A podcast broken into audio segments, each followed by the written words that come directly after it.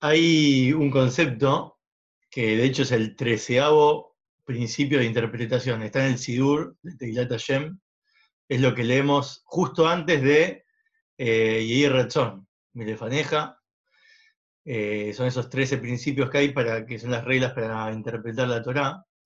Y la última dice una frase que más o menos dice así, que cuando dos versículos se contradicen entre sí, que están en diferentes lugares, em, y que hablan del mismo tema, pero que en su respuesta se contradicen entre sí, o aparentan decir cada uno lo opuesto, después tiene que venir un tercer versículo a hacer las paces, ¿no? A combinar, a dar una explicación que nos ayude a entender esas dos contradicciones.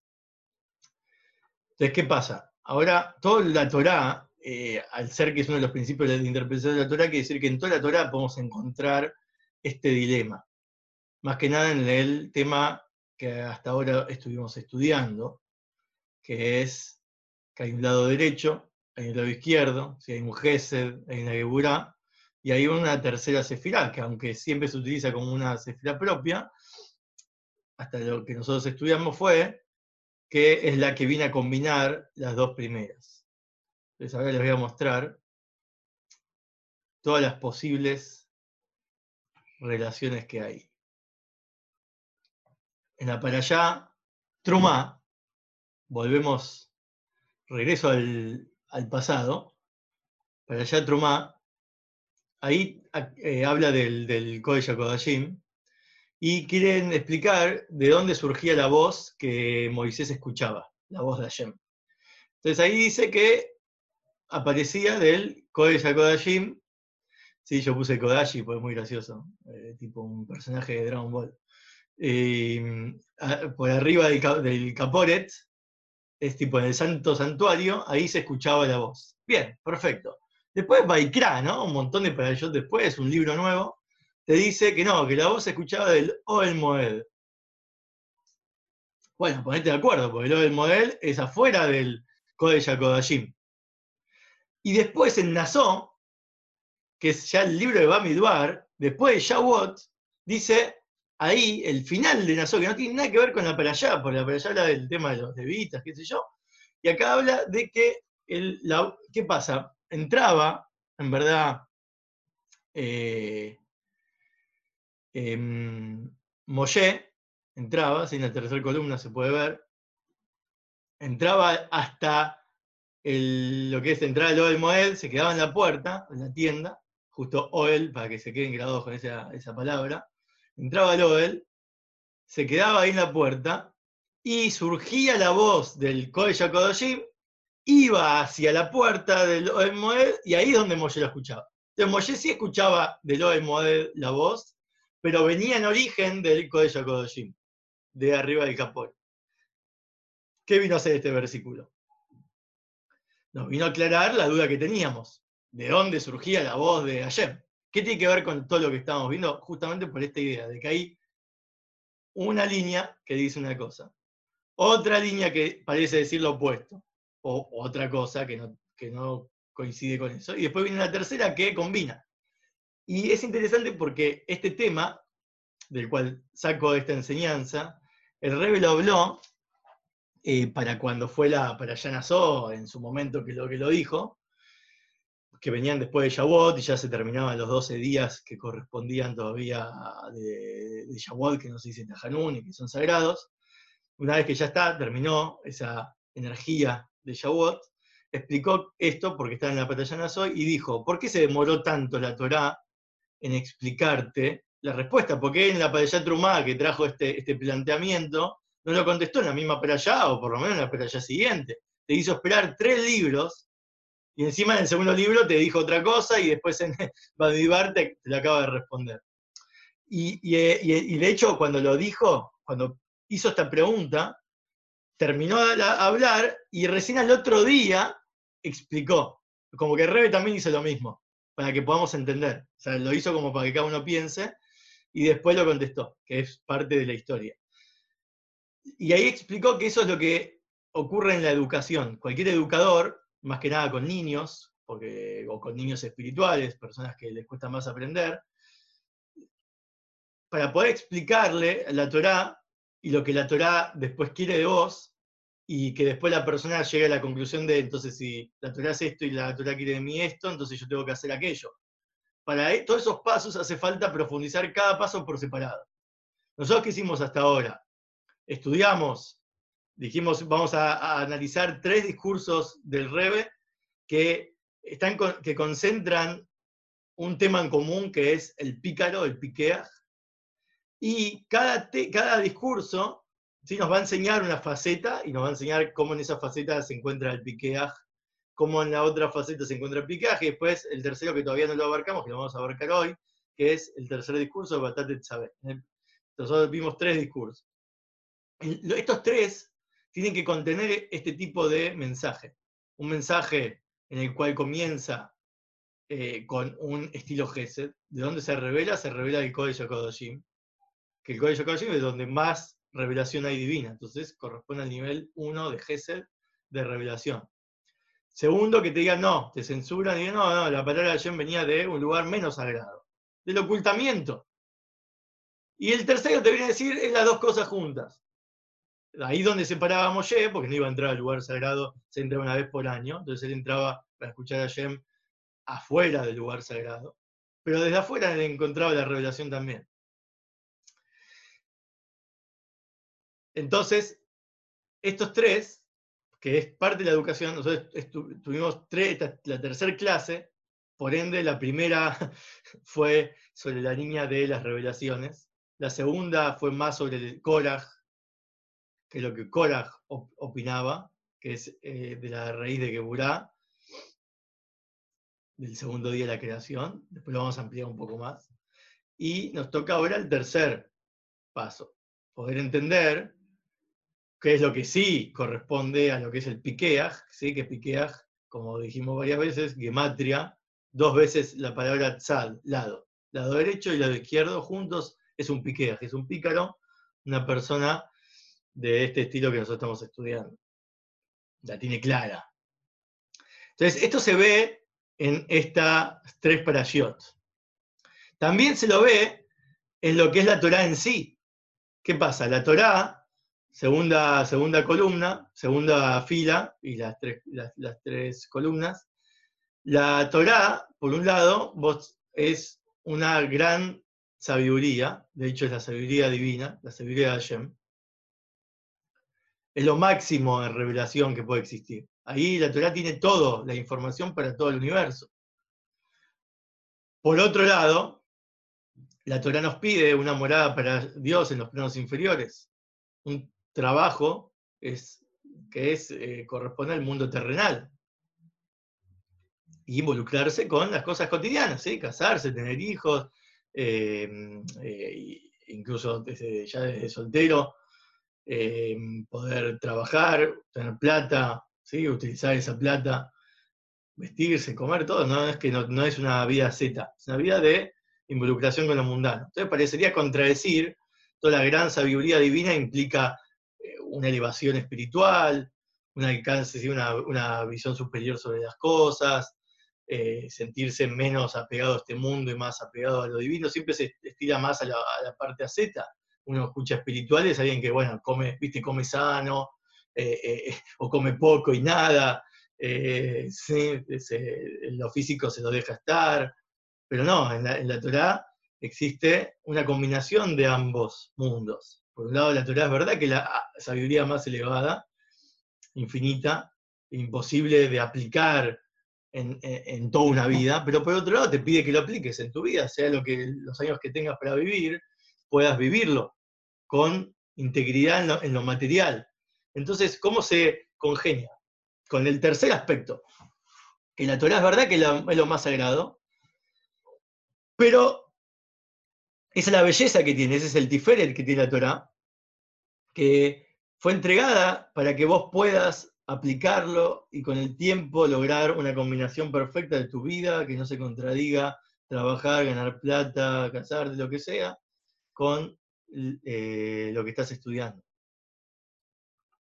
Por eso esas tres parashiot, Trumá, que mencionamos antes, hablaba de lo más sagrado del Código Kodoshim, toda la parte teórica, lo más elevado, de hecho la parte selecta, entre más lo que se separa para el, para el ¿sí? de, para Shem, es lo más elevado. Después está Baikra, que es todo lo que es cómo aplicar todo ese servicio del Mishkan en la práctica, todos los, los, detalles de cómo se logra eso para que en este mundo haya una morada para Shem. Y, después, recién en Nazó, después de que se entregó, sí, Shavuot, eh, se entregó ahí la Torá, viene para allá Nazó, que viene a elevar, es elevar la cabeza, elevar la Torá, que significa que elevar la Torá significa llevarla a una combinación entre todo eso que estudiaste que tenga una aplicación en tu vida cotidiana. Es algo muy sencillo, pero es algo que se aplica a varias cosas. Por ejemplo, en la Parashá Tro mismo encontramos, en la Parashá Tro se encuentran el aspecto 1 y el aspecto 2, es decir, eh, que decía, Hashem te habló del cielo, del cielo te hablé, dice un pasuk, y después dice que Hashem en verdad bajó a la montaña para hablar. Ya la montaña no es el cielo, es lo más alto dentro de la tierra, pero no es cielo. ¿Y cómo se congenian las dos posturas? Recién en la allá Hanan. Hanan es cuando Moshe pide varias veces que lo deje entrar a tierra de Israel, que le perdone, a Hashem y que lo deje entrar a tierra. Es la peralla conocida por eso, pero también es la peralla que corresponde al libro de Barim, que es todo el libro de Barim es Moshe hablándole al pueblo, repitiendo todo de una manera para darle fuerza a ese pueblo nuevo que va a entrar a la tierra de Israel. Ahí, ¿qué dice? Bajó, ¿sí? la voz, hablaba desde el cielo, pero ¿qué hizo? Bajó al cielo sobre la montaña. Combinó la montaña en modo cielo para poder eh, hablar. Ahí vemos como un tercer pasuk viene también a combinar. Y lo mismo tenemos con los días de la creación, que es lo que estudiamos. El primer día de la creación se creó la luz, todo lo que tiene que ver con revelaciones, todo lo que tiene que ver con también eh, los placeres superiores, todo lo que tiene que ver con todo lo que es el mundo de los ángeles, el mundo de la Sefirot, la Kabbalah, todo lo que tiene que ver con los conocimientos ocultos. Y corresponde al primer milenio, que en el primer milenio de la existencia de este mundo vivía un montón de años, gente que vivía hasta 900 años, etc. Y ahí valía todo, porque ahí no había un servicio siempre determinado ¿sí? para que vos tengas que hacer algo al respecto, y de, en, e, en eso se basa cuántos años vivís y cómo te va a ir en la vida. Ahí vivía cada uno, ¿sí? más que como una especie de anarquía espiritual. En el segundo día de la creación corresponde al segundo milenio, que corresponde a la división de las aguas, ¿sí? por eso pasó en el segundo día. Ahora también hay aguas terrenales, placeres terrenales, y que es un día que dicen no bueno. De hecho, el segundo milenio fue cuando ocurrió el diluvio, la torre de Babel, hubo una destrucción y hubo una división de lenguas. Y también exilio, cuando el pueblo se fue al exilio, a Egipto. ya el tercer día tiene una cosa del primer día que es que se dice que es bueno, ese día fue bueno, el segundo día no se dice nada de que fue bueno. El primer día se dice fue bueno, el segundo día no se dice nada, el tercer día se dice doblemente bueno. Bueno por el día, lo que se creó en el tercer día, pero también por el segundo día. Hasta ahora el segundo día no era bueno. Es bueno cuando lo combinás con un proyecto. ¿Para qué sirve la destrucción, la división? ¿Para qué sirve el ocultamiento? como vimos, la división entre los placeres superiores y ahora los placeres inferiores, hasta tal punto que vos te tomás algo rico, comes algo y se llama el excremento de los ángeles. Es decir, nunca vas a llegar a, aunque vivas mil años, vas a llegar a conocer qué es un placer realmente divino, porque una hora en el Gané, una hora en el plano superior, ya vale más que todo lo que puedas vivir en este mundo y los placeres que puedas experimentar. Una división. Y, y el tercer día, pero se creó la tierra donde las, los placeres mundanos y, lo que uno hace en la tierra utiliza los conocimientos divinos para establecer ¿sí? una vida de Hashem, una morada de Hashem, en el plano de la tierra en el que uno está viviendo. Entonces eso eleva a un estado superior a lo que ocurrió en la división y a lo que ocurrió el primer día, porque el primer día solo dejaba una especie de eh, eh, elitismo espiritual. El segundo día cortó con el elitismo, lo separó en dos, pero, pero eso no es bueno en sí mismo. Pero el tercer día logró que ahora se puede elevar las dos cosas. Se puede usar la revelación divina, que es infinita. Por ejemplo, una de las explicaciones es que la Torá, cuando se entregó, que fue en el tercer milenio, en el tercer día de lo que es la creación, ponele, se reveló la Torá y se tradujo a 70 idiomas inmediatamente. Los 70 idiomas que se dividieron en la Torre de Babel, que corresponde al segundo día, se corrigió eso a través de la Torá. Se hizo un ticún. Y después tenemos lo que nos corresponde, por último, a esta semana. Esta semana, que es una antes de Cora, por lo cual nos sirve de referencia al ser que Korach, eh, una de las opiniones es que Korach viene después de, lo que pasó con los espías. Otra opinión es que, aunque está cronológicamente en la Torá puesto como después, pasó antes. Pero nos interesa saber lo que pasó con los espías para poder entender eh, también un poco lo que queremos que lo de Korach y estas dos posturas. Los espías, por un lado, hicieron algo positivo, revelaron algo bueno. ¿Qué revelaron algo bueno? Mostraron que la tierra de Israel tiene un fruto gigante. Mostraron que la tierra es eh, una tierra de grandes ciudades fortificadas, donde los habitantes son gigantes también, o sea que la tierra eh, te, hace, te hace crecer los músculos y huesos, van a leche y miel de un punto en que te nutrís de la tierra y te ves un gigante. Eso fue bueno, y si se hubiera quedado en ese reporte, todos se hubieran eh, emocionado porque, que bueno, ahora vamos a entrar a la tierra de Israel, este, que es espectacular. Entonces su mensaje fue positivo al principio. Después que dijeron, pero el problema es que vimos como la tierra se, entierra a los que viven ahí, se los traga. Ellos no, no, supieron entender por qué estaban viendo esos, esos entierros, era para que nadie se dé cuenta que ellos estaban ahí, ¿sí? pero es, fue un reporte negativo, porque eso no es positivo. ¿Qué quiere decir que la tierra se te traga? Que cuando vos te involucres con todos esos aspectos de la tierra de Israel, que involucran tu actividad mundana en ella, te va, te va a consumir, te va a consumir el espíritu, te vas a quedar sin vida espiritual. Y en el desierto tenemos tanta vida espiritual que mejor no ir ahí. Esa es la conclusión de ellos, negativa. Pero ¿qué pasó con la respuesta? ¿Qué les dijo Moshe? Que después de rezar, porque al principio Hashem no quería, le dijo lo voy a matar a todos, pero ¿cuál fue la conclusión? El punto medio. Sí van a entrar, pero no ahora, sino cuando logren combinar estos dos aspectos. El aspecto de los Merragling, de los espías, que fue positivo, ¿sí? que va a haber revelación divina de, alta, de alto nivel, infinita, vas a tener revelación realmente tangible como en el desierto, pero y siempre y cuando vos hagas tu parte en el ocultamiento. Vos tenés que rezar para que llueva. Y la lluvia te va a traer la bendición que antes era el maná. Antes comías del maná, ahora vos también vas a comer un gran maná. Es la tierra que emana leche y miel, frutos gigantes. Pero si vos rezás, si vos te, haces las cosas bien, es, es todo siempre y cuando, a pesar, en otras palabras, de entender el lado bueno que tiene la tierra de Israel, y a pesar también, sopesar los dos, el lado malo y el lado bueno, y aunque para los dos pesan por igual, no te hacen tomar la decisión, mejor, lo que tiene que tomar la decisión es que vos querés cumplir con la voluntad de Hashem, independientemente si está bueno o no. ¿Y eso en qué se reduce en una palabra? El Beinoni. El Beinoni, como veníamos siguiendo también las clases del lunes, es que es la persona que puede hacer una mitzvah, puede pensar, en Torah y puede hablar, a pesar de no sentir y entender a favor de eso que él quiere hacer. Entonces no hace falta la revelación para hacer, y aunque haya revelación, igual vas a hacer. No por la revelación vas a hacer y tampoco por la falta de revelación. ¿Y quién es el que entró? Que es el es como algo curioso, es Caleb, uno de los pocos que, conocidos que entraron, que fue una parte de los espías, de los espías de, que fueron y mm, que, no dio ningún reporte negativo fue Caleb y Yoshua, pero Yoshua ya se volvió el sucesor de Moshe, entonces no cuenta, un rebe. Pero Caleb no entró por ser rebe, entró por su nombre. ¿Qué es su nombre?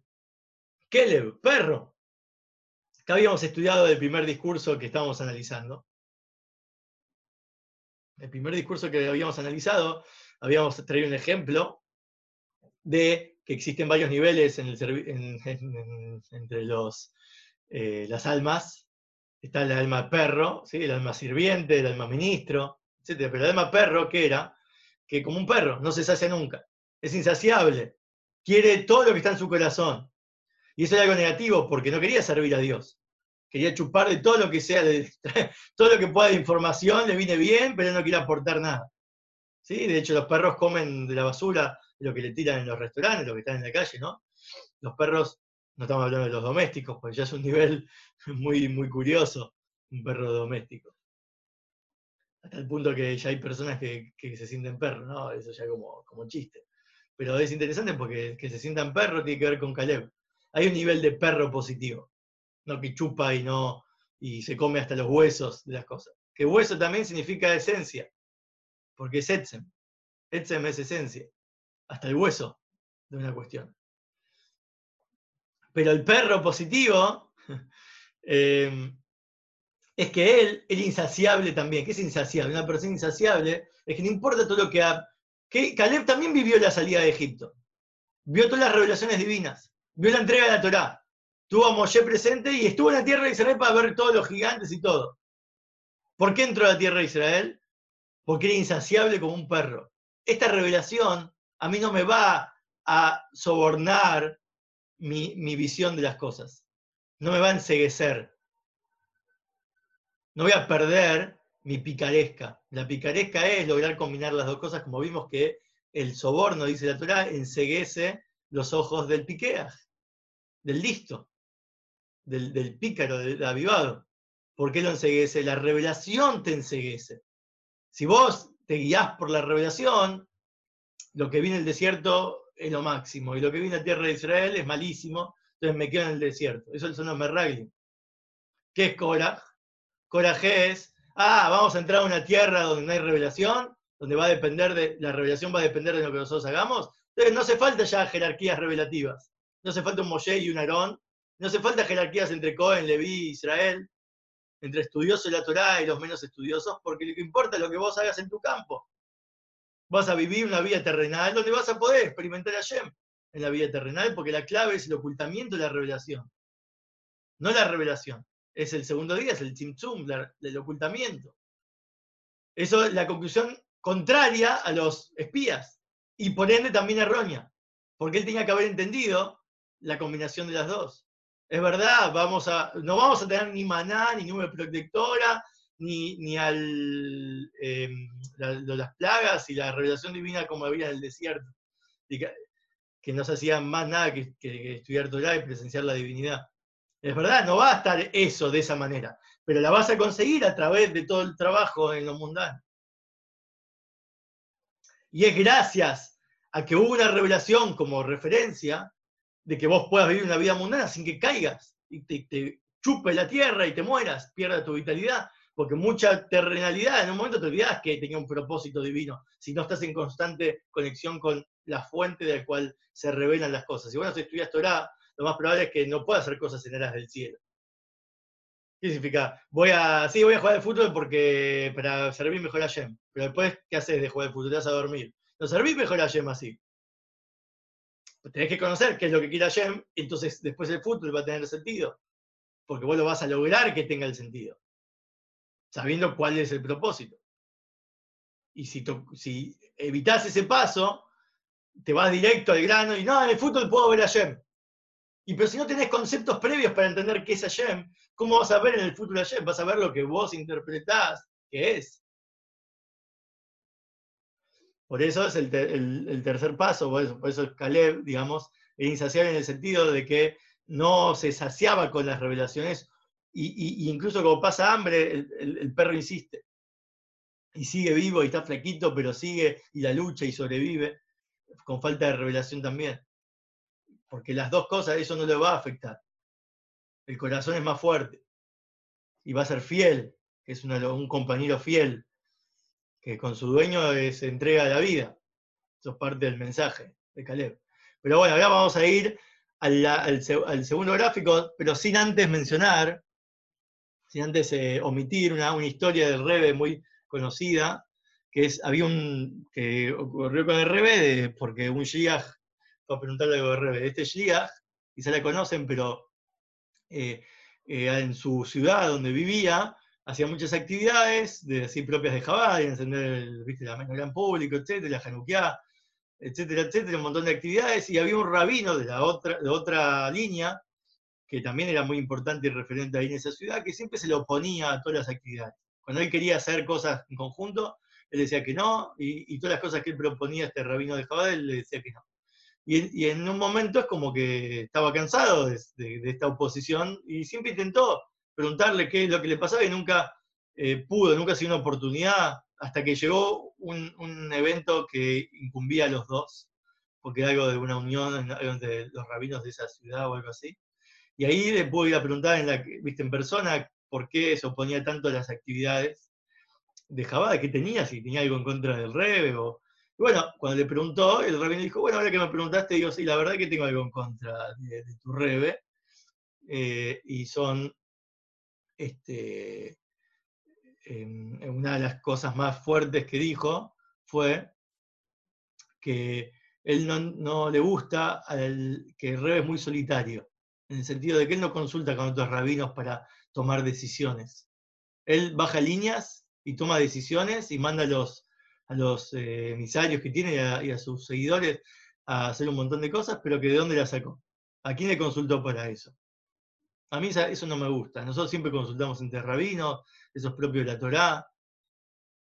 Y aparte dice, no me gusta que hizo de una frase que está tirada por ahí en un midrash, hizo todo el eslogan de Jabad todo el emblema de Jabad y la misión es que Dios quiere una morada para él en los planos inferiores. ¿Sabes dónde sale eso? De un Midrash, que está por ahí. Cualquiera, de cualquier una opinión chiquita. Bueno, el, rabino escuchó esto, bien, y le fue a decir al rebe, este, hay que tener, le dijo al rebe, no, no, es que fue por eso, pero cuando llegó la oportunidad le dijo al rebe, que el rebe le preguntó, ¿qué onda en tu ciudad? ¿Cómo estás? ¿Cómo está con ese rabino que siempre me contabas, que supone? Y le dijo, mira, justo hablé con él y, le daba cosa decírselo porque dijo dos cosas feas del rebe. Y le dijo que, considera que vos sos muy solitario, no le consultas a nadie para tomar decisiones y que eh, utilizás esta frase que está en un midrash tirado por ahí para eh, justificar todo el movimiento. ¿Qué le dijo rebe? ¿Ves por qué no consulto con los demás? Porque un rabino que piensa que esta frase es de un midrash que está tirado por ahí, no, le puedo consultar a alguien así. ¿Cuál es la explicación con respecto a lo que estudiamos recién? Que todo el tema de morar en los planos inferiores no es ser un inferior, ser un plano inferior, ir a la vida terrenal y nada más. Tampoco es ir a quedarse arriba, quedarse en el plano superior. Es combinar las dos cosas.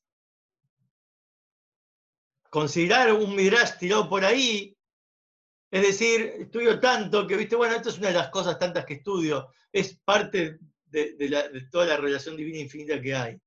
No te puedes agarrar de eso para vivir una vida. ¿Cómo no? Al contrario, cada, incluso que no sea esta frase, cualquier otra frase en la Torah tiene que hacer de vos una vida, una vida. Vos tendrías que agarrar, siendo un rabino comunitario, lo que sea, una persona con, cualquier línea que seguís, te agarrás de un concepto de la Torá para poder vivir toda una vida mundana al respecto.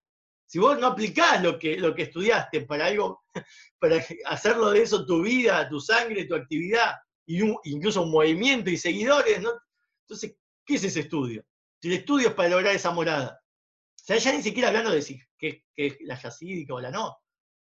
Pero los, los espías tuvieron, tuvieron la postura de que quedémonos estudiando, absorbiendo la información, absorbiendo la santidad. Y pero si la santidad está hecha para la tierra de Israel, o sea, para la tierra en general. Y Korach decía, Korach sería como el activista, pero que no tiene contenido o que el contenido cada uno lo puede descubrir solo en, el, activismo que hace. No hace falta nutrirse de alguien que sabe más. Que es bastante mesiánico su postura, pero es una postura mesiánica desfasada en el tiempo, como vamos a ver. Es correcta, pero desfasada en el tiempo. Es verdad que este mundo contiene toda la divinidad y la esencia, y no, haría falta en verdad estudiar eh, contemplando este mundo, podemos contemplar a Hashem. Pero falta un punto, el punto de unión de, las dos, de los dos extremos. ¿Cómo llegás a eso? ¿Para qué fue el primer día? ¿Para qué fue la revelación? Ahora le voy a compartir.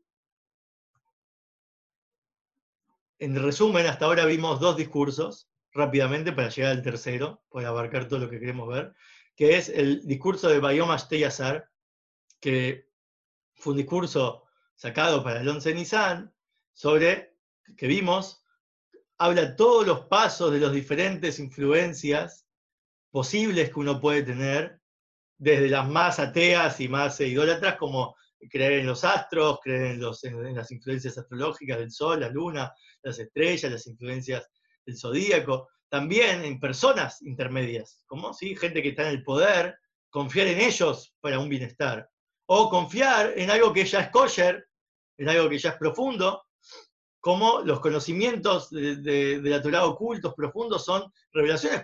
Vos te puedes fiar y puedes hacer de eso toda una vida conocimientos como conocer la Sefirot, el árbol de la vida, los ángeles, la Kabbalah en general, y de toda una observancia poder llegar a experimentar lo que es el Ganeden, que es una recompensa kosher, apta para, para los que sirven a Yem. Y eso, todas esas influencias son muy atractivas para una persona poder acercarse a la Torah si le hablan de este tipo de cosas.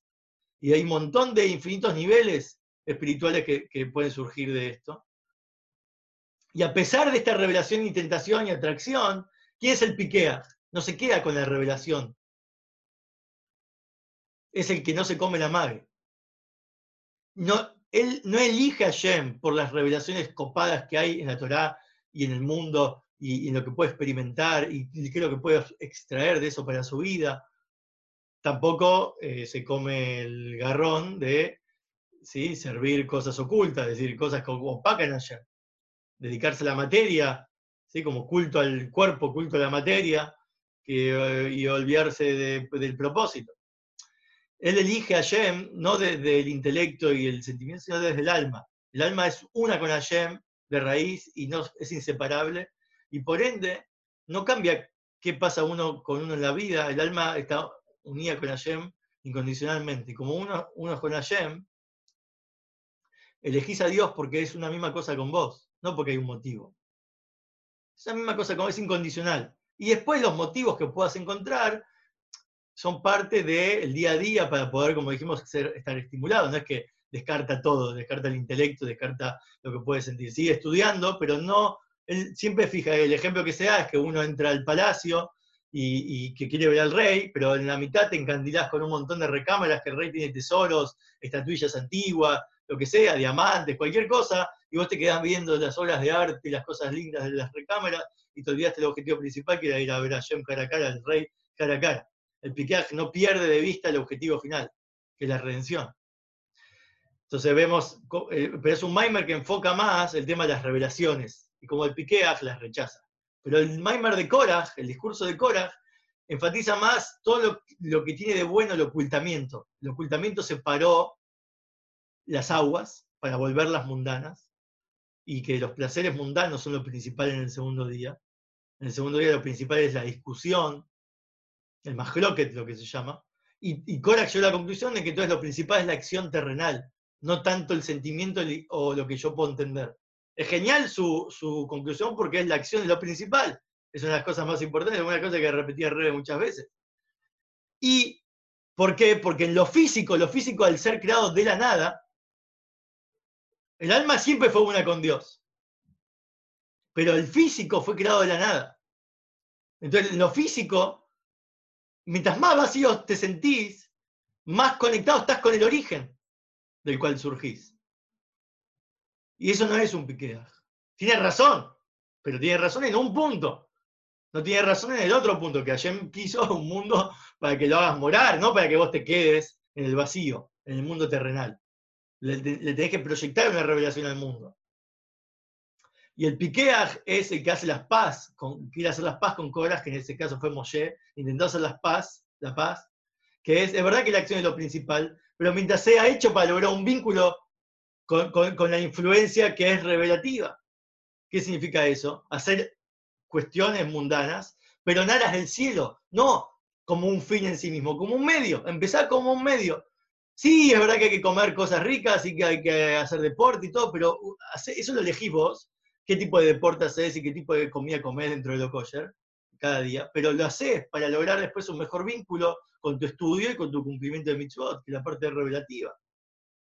No, después vamos a llegar al nivel donde solo comiendo como en Shabbat, que comes y el placer en sí mismo de lo físico es divinidad, no hace falta comer y después estudiar para que se justifique. Con comer en Shabbat es suficiente, pero ¿cómo llegamos al nivel de Shabbat en, la vida de uno sin que sea Shabbat? Eso primero, primero logrando que las cosas mundanas tengan un propósito divino. Con el tiempo se va a ir revelando en vos, eso es lo que le quiso explicar Moshe, se va a hacer las paces. En uno mismo empieza a surgir eso, se empieza a hacer una, una naturaleza como el Beinoni que se esfuerza y después se vuelve una segunda naturaleza, de que realmente siente atracción por lo divino y rechazo por lo mundano, como un tzadik. Pero para que llegue al nivel verdadero tiene que empezar por hacerlo igual aunque todavía no siente y. Hasta ahora eso. Y el tercer discurso, Beatate Tzabé. Beatate Tzabé, tienen que estudiarlo de adentro y cada uno, eh, obviamente, profundizar. Pero en resumen, tiene que ver con una frase en la Torah que dice, vamos a dividir. Primero es, en total dice, eh, vos ordená al pueblo de Israel, ¿sí?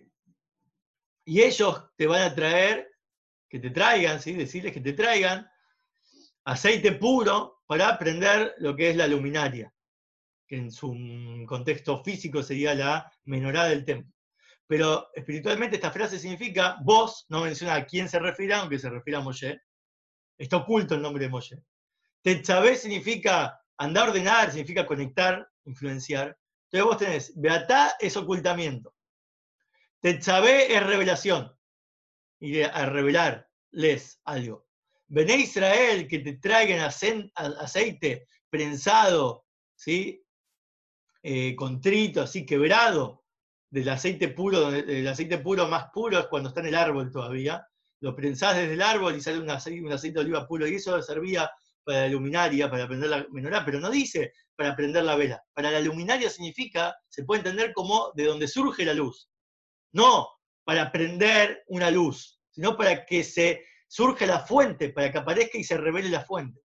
Y esa la mezcla, esta, esta tercera fase en la frase, combina las dos anteriores porque la primera era ocultamiento, la segunda era revelación, la tercera de prensado para la luminaria significa que el estado de prensado para la luminaria vas a, vas a tener la revelación más selecta y profunda del cual surge que, del oculto de la, de, la aceituna, en el caso físico de lo que está hablando, que en verdad corresponde al alma de uno, vas a lograr conectar. Gracias al Moshe, te conecta con la esencia, lo más puro de vos, a un estado revelado, que sirve para que esa fuente después traiga luz. En otras palabras, eh, el estado de ocultamiento donde, donde se está hablando acá, Beatá, de, de, Moshe, no es un estado de ocultamiento porque no se ve, es un estado de ocultamiento porque está en un estado de lo más profundo y esencial, que es lo que se llama el Keter, que es lo que se llama la corona. La corona es el estado más esencial y eh, elevado por decirlo así, dentro de la persona, porque hay varias facultades, ahí en la segunda columna lo explica, están las facultades que son más revelativas de, la cotidianidad, de lo que uno es más consciente, como el intelecto y las emociones de uno, uno es consciente de lo que entiende y lo que siente, y después están los aspectos, que eso corresponde a, bueno, Nefesh, Ruach y pero después está Hayá y Ejidá, que son más todo abarcativos, más ocultos, por ejemplo, la voluntad y el placer. La voluntad no es algo que está dentro de algún órgano particular del cuerpo, sino que abarca todos los órganos por igual, y cuando uno quiere estudiar, quiere con voluntad, el cerebro funciona mejor. Cuando uno quiere hacer algo, las manos y los pies funcionan mejor en aras de, eso que uno quiere, porque la voluntad mueve cualquiera de, los, de las facultades. Y el placer también, porque el placer más todavía. Con voluntad hacemos muchas cosas, movemos montañas, pero con, si por placer algo del cual derivamos mucho placer, incluso que no tengas ganas lo, vas a hacer. Porque el placer, si es por el placer, eh, no importa, no, no, me siento con ganas, pero el placer lo voy a derivar igual. Entonces lo vas a ir a hacer. O lo vas a ir a pensar, o vas Entonces todas las facultades seguían en base a estas dos eh, esencias eh, o facultades suprarracionales. Pero en el Beata Tetzabé, aplicado el Beata Tetzabé, ahí habla de distintos periodos dentro de lo que es el judaísmo. Está el, periodo patriarcal, donde los patriarcas eh, servían a Shem, pero hoy como individuos, no como pueblo, entonces no cuenta como parte del periodo del pueblo de Israel que lo que ellos hacían, a fin de cuentas, eh, no impregnaba la materia, no quedaba, no se perpetuaba, salvo algunas pocas cosas, como el Brit Milá para Abraham y para Yitzhak. También Yitzhak se entregó todo su ser, sí, fue degollado, entre comillas, se, dispuso como sacrificio a Dios, entonces quedó como un ser para siempre, entregado y, nos legó el autosacrificio. Y, y, Abraham nos legó el Brit Milá, y, y Jacob, todos sus hijos los tuvo íntegros, y son las doce tribus, las doce tribus son eternas por más que hoy en día no se sabe cuáles son cada uno, pero por lo menos lo que es Leví, eh, Cohen y los que son de Yehudá, como Rebe, se saben. Pero los demás no, pero eso no quita que somos de las doce tribus, eso quedó eternalizado. Pero no fue un pueblo. El pueblo de Israel empezó con Matán Torah. En Matán Torah ellos, ¿cómo empezaron? Habiéndose ido de Egipto, entregándose sin provisiones al desierto, no sabían a dónde iban a ir, pero no estaban seguros, pero igual se entregaron. Y también con una frase conocida, Naseb Nishma. Cuando ellos adoptaron para sí mismos el yugo, vamos a hacer todo aunque todavía no entendamos de qué se trata, es genial eso, pero a fin de cuentas lo eligieron ellos, ¿por? Porque las montañas, dice, se les puso sobre su cabeza y, y los amenazó. Si ustedes no aceptan esto, los mato. La explicación más profunda es que en verdad ellos tenían tanta revelación divina a disposición y tenían tanto amor, el amor de Dios se les puso sobre su, sobre su ser, superó a su ser y dijo, yo, si vos no aceptás la Torá, vas a morir de amor. Vas a morir como aquel que pierde su alma por una iluminación eh, divina muy fuerte. Entonces, la Torá que hace, la Torá es el punto medio que te ayuda a, por un lado, no estar más en exilio, obviamente, no estar en el ocultamiento de la divinidad, pero tampoco que la divinidad te mate te conecta con los dos aspectos. Pero la Torah, a fin de cuentas, es una revelación que depende que vos la estudies y que vos hagas las mitzvot. Si vos no estás involucrado en eso, no te va a influenciar en nada. Entonces, por eso es que pecaron con el becerro de oro y después pecaron un montón de veces más y después se quedaron en el desierto 40 años y después estamos, incluso que les puso un templo, el templo no fue suficiente. De hecho, el Rogachover, que es el rabino que le dio la smijá al Rebe, dice que si el templo, ya desde la época de, los dos templos, se sabía que ese no era el templo eterno. Entonces, como se sabía que no era el templo eterno, en ningún momento se pretendió que esos dos templos sean eh, el templo final. Entonces, si vos vivieses en esa época, o fueses un piqueaj, te darías cuenta que esa revelación divina que el templo te, impartía, no te ibas a comer el amague. Esta no es magia, esta no es la revelación final. Sí, es una revelación, mejor que la de eh, otras épocas, o las del exilio. Pero Templo 1 y Templo 2 siguen siendo em, es eh, una revelación limitada, que está en el templo, pero no está en todo el mundo. Y lo mismo con respecto al rey. Los reyes que hubieron David en adelante, dice, tampoco fueron reyes que se pretendían que sean eternos. Ellos no eran el Mashiach. Son el origen del cual después va a surgir el Mashiach. Así dice él, que el rey le tenía mucho respeto por ser el que le, dio la, aprobación de, Rabino, ¿no? Pero incluso lo que significa que en tiempos de plenitud, por más que uno viva en tiempos de plenitud espiritual, no te tenés que comer el amague. Pero, entonces todo lo que está en la época del templo también es eh, limitado y no es suficiente y no se entregaron realmente eh, incondicionalmente, porque tenían la excusa de la revelación. Después está la época de Purim, y en la época de Purim encontramos dos aspectos. La época de Purim ya corresponde al nivel de Hayá y Yejidá del alma, porque templo y Torá corresponden a todos los otros niveles, los intelectuales y los emocionales. Hayá y Yejidá son las esencias. Y en Purim ocurrieron dos aspectos. Uno, con Oman te, decretó la muerte. Por un año, los Yudim se entregaron igual, no importa, vamos a morir, pero tenemos que seguir cumpliendo. Y ellos no eran las personas más sabias como en la época de la Torah, que tenían todo el conocimiento y que tenían toda la revelación. De hecho, eran los más decadentes. ¿Y cómo que se entregaron? Se llama, eso, ahí empezaron a hacer, nacer Nishma, significa entregaron su alma igual por Hashem, por más que no sentían ni entendían. Genial. Pero ¿es realmente el fin ese? ¿O es porque Amán, es porque vos realmente estás conectado con, tu alma? ¿O porque Amán te perseguía? Si no te hubieran puesto el decreto mortal, ellos seguían igual. Entonces tiene una limitación todavía. Uno tiene voluntad, es la voluntad esa. Vos tenés fuerza de voluntad cuando a veces te pasa algo malo. Bueno, ponés fuerza de voluntad y, y seguís adelante. Pero hay algo más profundo, que es el placer. Hacerlo por placer. No porque, bueno, vamos a ponernos las pilas, total mañana vamos a morir, o, quizás de esto nos salvamos de la muerte, o para ir en contra de Amán. Pero una vez que Amán muere, y ahora, eh, de hecho, de ahí salen muchos judíos, se van, Mordejai y Esther se quedaron y gran parte del pueblo se quedó viviendo en el exilio, pero algunos se fueron a construir el segundo templo. ¿Por qué se quedó Mordejai en el exilio entonces? El templo ese era la posta. No, porque ya, sabía que no era la posta. Había algo más. La palabra, eh, mientras están viviendo en plenitud, que ya no los oprime ningún pueblo, pero todavía hay un rey que no es judío, porque es el rey Ahasuerus, esto implica una etapa post segundo templo por más que fue en un contexto antes del segundo templo o durante, esto implica nuestra etapa. Pues nuestra etapa, también hoy en día, después de todas las guerras que hubo y las persecuciones, ya no hay tanta, ya no hay opresión realmente de naciones que nos quieren destruir. Como pueblo, digamos, pues, quieren atacar a Israel y quieren atacar a algún judío por ahí en un acto de antisemita. Eso nunca falta. Pero a nivel global no es como antes. Ahora hay más tranquilidad, bienestar. La palabra tranquilidad y bienestar también está asociado como sinónimo de la palabra oneg, que es placer.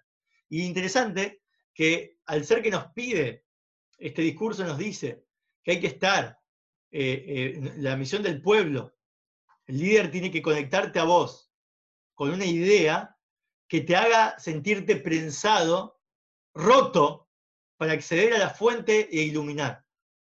Entonces la palabra katit lamaor, quebrado para la luminaria, Fíjense que aunque suma una cantidad de mil y pico de, número, pero como tiene nueve letras, si vos dividías ese número en nueve, también suma 123. 123 es la palabra oneg, placer, bienestar. Pero también es la palabra que conocida en esta generación, Yehía Melech. Yehía Melech, que viva el rey, esto que el rey nos enseñó para poder darle, así como al rey David se le dijo que viva el rey cuando se estaba a punto de morir, que tenga larga vida el rey, es cuando el rey, para que vos eh, reveles al rey, que el rey puede estar oculto en vos, oculto físicamente, como está hoy en día, pero Yehiamel es la forma de traerlo a la vida. Siento, eso se está roto para la luminaria. Por un lado, estar en una etapa de serenidad y placer, como, como ahora, que nadie nos persigue. Y por el otro lado, eh, estar molesto, por eso la palabra placer, dada vuelta así en otras, con otra combinación, significa nega, nega esa aflicción. Una persona afligida no se contradice con que esté serena y, tenga placer. Vos podés estar afligido y al mismo tiempo tener placer. Eso es el Mashiach en combinación, porque, porque eso eh, primero que está basado en el número 123, y es lo mismo que Yehia Una persona tiene que querer que vuelva el Rebe visiblemente el líder y estar Magías revelado, pero por otro lado, querer eso mucho y estar afligido, a, pesar de que estás viviendo la mejor etapa de tu vida en el exilio, cómodo, acceso libre y gratuito de conocimientos de Hashem. La serenidad y el placer van de la mano con la aflicción y el, querer despertar el Magías. Y es una prueba muy grande, porque hoy en día la prueba más grande, dice el Reba Inés Batate sabe así concluye Batate Sabé es la etapa la peor, la etapa después de, de Amán, la etapa actual de serenidad es la peor, porque todo el bienestar, la plenitud en el exilio te hace sentir peor, porque ¿cómo estoy disfrutando el exilio? ¿Desde cuándo a un judío le gusta estar en el exilio? Hoy en día nos gusta estar en el exilio porque tenemos todas las comodidades y el que no las tiene las puede conseguir. A nivel judaico estamos hablando, a nivel bienestar en general, tenemos es la mejor época, pero para vivir en el exilio, no para vivir en la redención. Entonces tenés que tener la mezcla de las dos, no te comerte la mague de esta plenitud y sentir la aflicción. Y como conclusión, entonces, es interesante esta idea. Los tres discursos que estudiamos, uno está fechado en el 11 de Nisan, Bayom San, sobre el, vivo, el pícaro que no se deja llevar por las revelaciones. El de Korah está fechado en 3 de Tammuz, el mismo día de 3 de Tammuz. Y después, para el día después de 3 de Tammuz, nos vendieron la idea de que hay que estudiar el libro de Tzabé, el discurso este de Batate Tzabé, porque tiene que ver con la, en la época de Purim. ¿Pero por qué? Porque se corrigió y, fue corregido y entregado para esta fecha.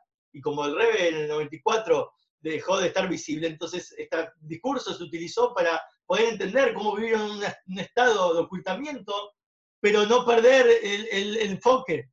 Entonces, hay tres acá, miren esto. En el 11 de Nisan, que corresponde al primer discurso, es cuando el Rebe nació. Es cuando tenés un Rebe revelado, nació, Dios lo trajo al mundo, una persona nace en el día de su cumpleaños, Dios te llamó a la existencia porque te necesita. Y vos sos como ahora, sos como un templo, un referente, das dólares, das bendiciones, y tenés todo, tu, ah, das discursos, cada día hay un discurso nuevo, cada semana, cada mes, son novedades, captación divina, veías al rebe, te da bendición, tenías hijos, lo que sea era todo visual y, revelativo. Y los Hasidim, conectados con un Rebe revelado, están sostenidos por la revelación que el Rebe da. Por más que vos tengas fuerza propia, en verdad todavía mientras el Rebe esté revelado, vos no podés distinguir si sos vos o es porque el Rebe está. Che, si el Rebe, el Rebe te escribió una carta, vos estás haciendo cualquiera, y te escribe una carta y te llega y te dice, che, loco, ponete las pilas, vos te vas a poner las pilas. Obvio que sí. Después, por eso es la etapa de revelación. Después, eh, eh, ahí el piqueaj tenía que ser alguien que, eh, de hecho había uno que se puede decir que es piqueaj, pícaro, porque en un fabricante de Rebe, creo que le dijo al Rebe, viste que el Rebe, no sé, les hacía lejaim a la gente, o, todos decían que el Rebe los estaba mirando a ellos. Hacía, te hacía dar, creer que, te estaba, que, que él te estaba mirando y te decía algo a vos, en un momento muy comunitario donde era para todos, ¿no? Entonces, él decía, no, pero yo cuando veo al Rebe, no estoy viendo al cuerpo que está ahí. El Rebe es algo más espiritual, algo que me puedo llevar conmigo después de este momento. Y el Rebe se rió porque dijo, sí, vos te diste cuenta.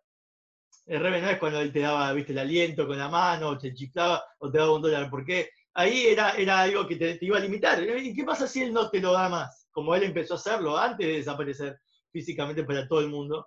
Eh, él, eh, eh, empezó a cortar ciertas revelaciones. Ya no hay más audiencias privadas, ahora hay los domingos me puedes ir a ver, pero tenés dos instantes y casi nada para hablar.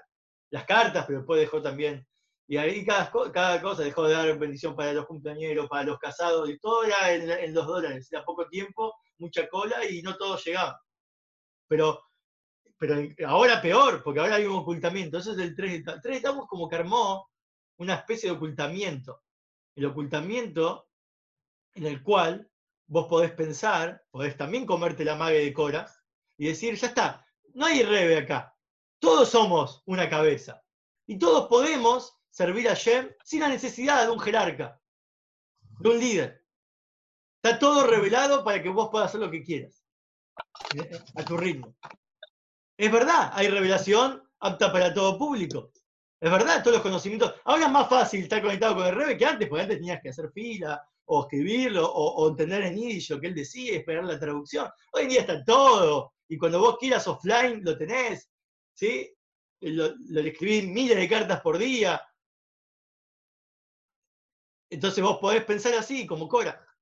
¿Y, ¿Y qué pasa? Eso te traga eso. ¿Por qué te traga eso? Porque te equivocaste. Este no es, la, este no es el fin es el medio para algo más grande, que es post 3 de TAM, lo que estamos viendo actualmente. Es algo más elevado, que es no un rebe oculto, no queremos un rebe oculto, queremos un rebe revelado, pero tampoco un rebe revelado del cual tengamos que depender de él todo nuestro servicio Shem y no tengamos independencia. Hashem quiere una morada en los planos inferiores, no quiere eh, inferiores anulados al plano superior.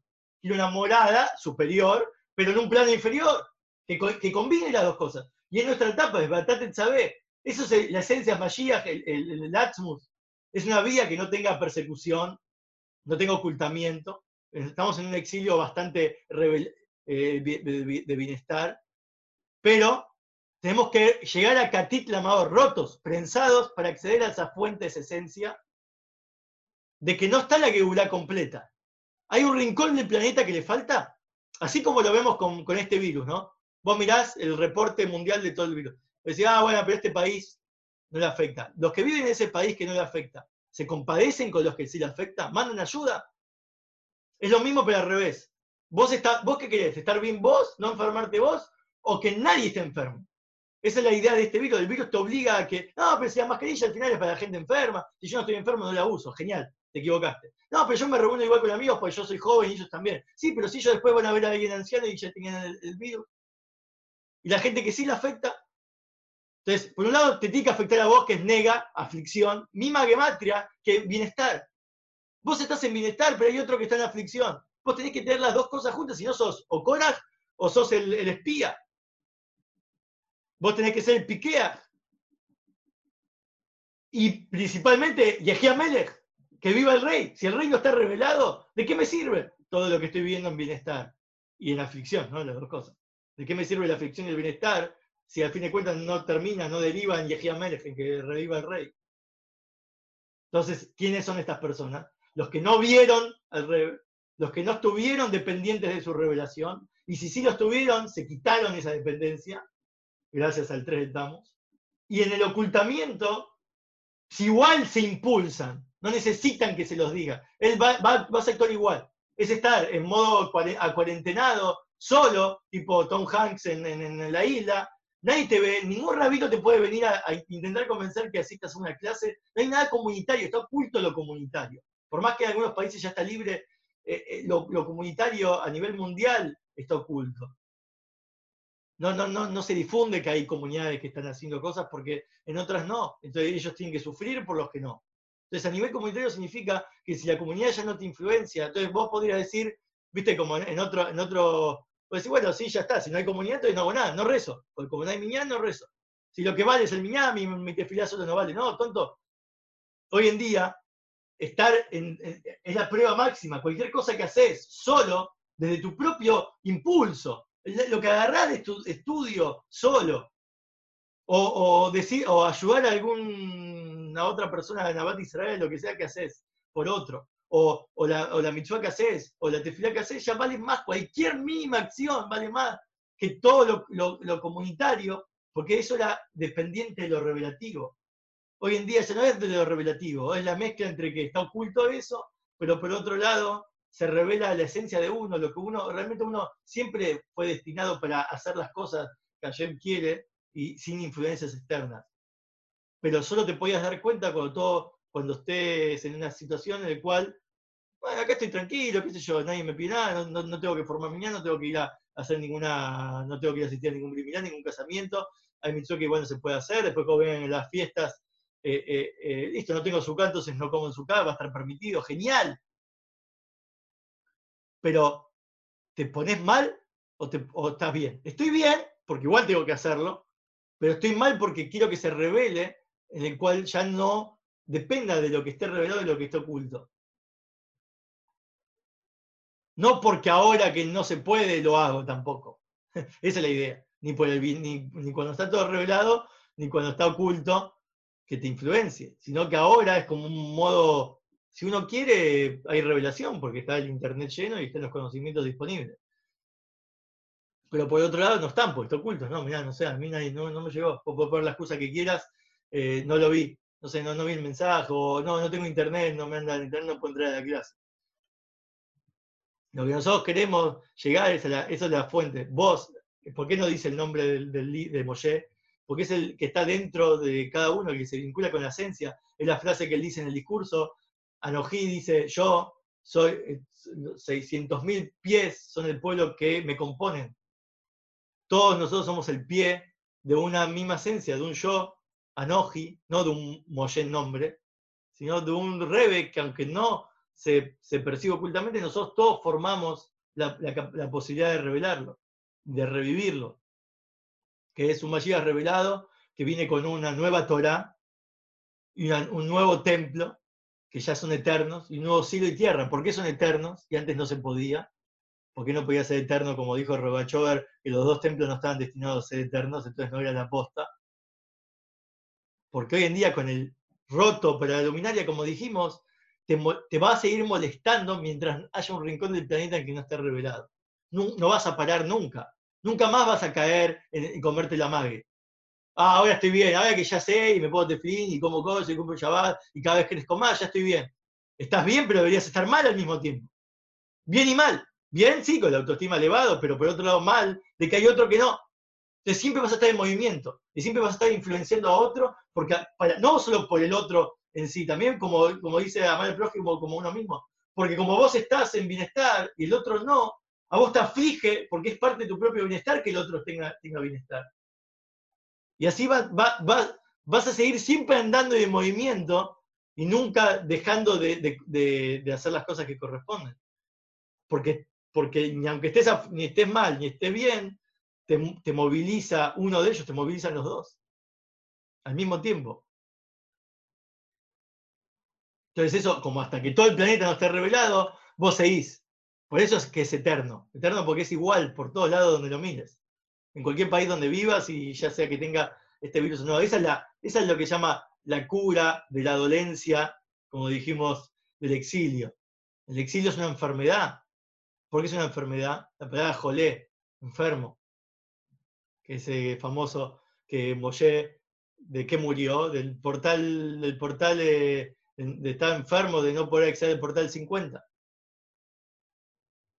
Tenía 49 portales de entendimiento y estaba enfermo de no poder adquirir el 50. El enfermo es algo, un síntoma propio de que falta la revelación divina en todas partes por igual. Eso es enfermo. Entonces, la sanidad, la cura, es, hasta cuando todo eso se revele, empezando por uno, estar roto, estar, combinar las dos, estar en estado de bienestar, encontrar momentos para estar bien y, sereno y tranquilo para hacer las cosas que corresponden y ser impulsado hacia hacer las cosas, por más que estén en plenitud y bienestar, y no comerte la mague de que porque está todo bien, entonces no cumplo. Y también sentir esa, por, el otro lado, la, la aflicción de que querés que se revele todo el mundo y, eso te impulsa todavía más a hacer. Y no para más. Hasta que esté revelado con B larga.